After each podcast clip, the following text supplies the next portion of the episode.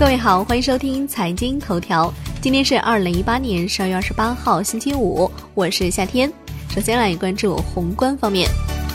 央行货币政策委员会例会内容显示，增强忧患意识，加大逆周期调节的力度，提高货币政策前瞻性、灵活性和针对性。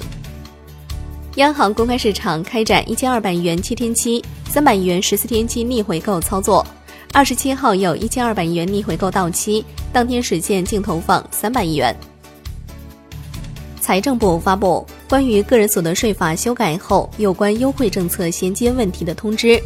居民个人取得全年一次性奖金，符合相关规定的，在二零二一年十二月三十一号之前不并入当年综合所得，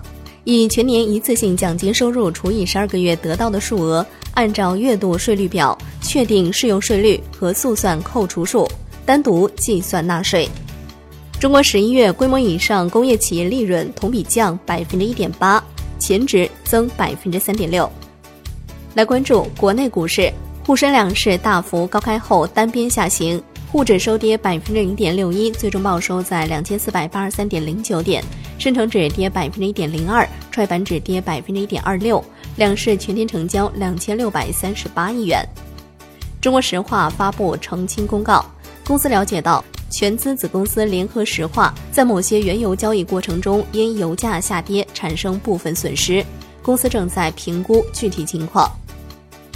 港股高开低走，恒指收跌百分之零点六七，国际指数跌百分之零点七一，红筹指数跌百分之零点二七，全天大市成交五百六十一点九七亿港元。中石化收跌百分之六点七五，创下年内次高跌幅。